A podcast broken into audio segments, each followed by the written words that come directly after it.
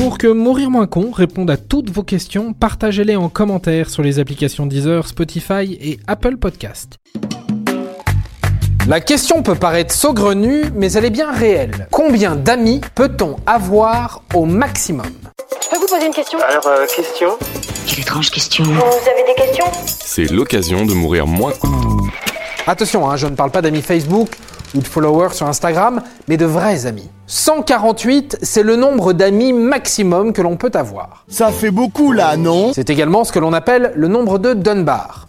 Ce résultat est la conclusion d'une étude menée en 1993 par Robin Dunbar, anthropologue britannique. Ok, mais comment en est-il arrivé là? Tout simplement en analysant la taille du néocortex de l'homme. C'est minus et cortex, c'est cortex et tinus. En gros, la taille du cerveau impose une limite de 148 personnes.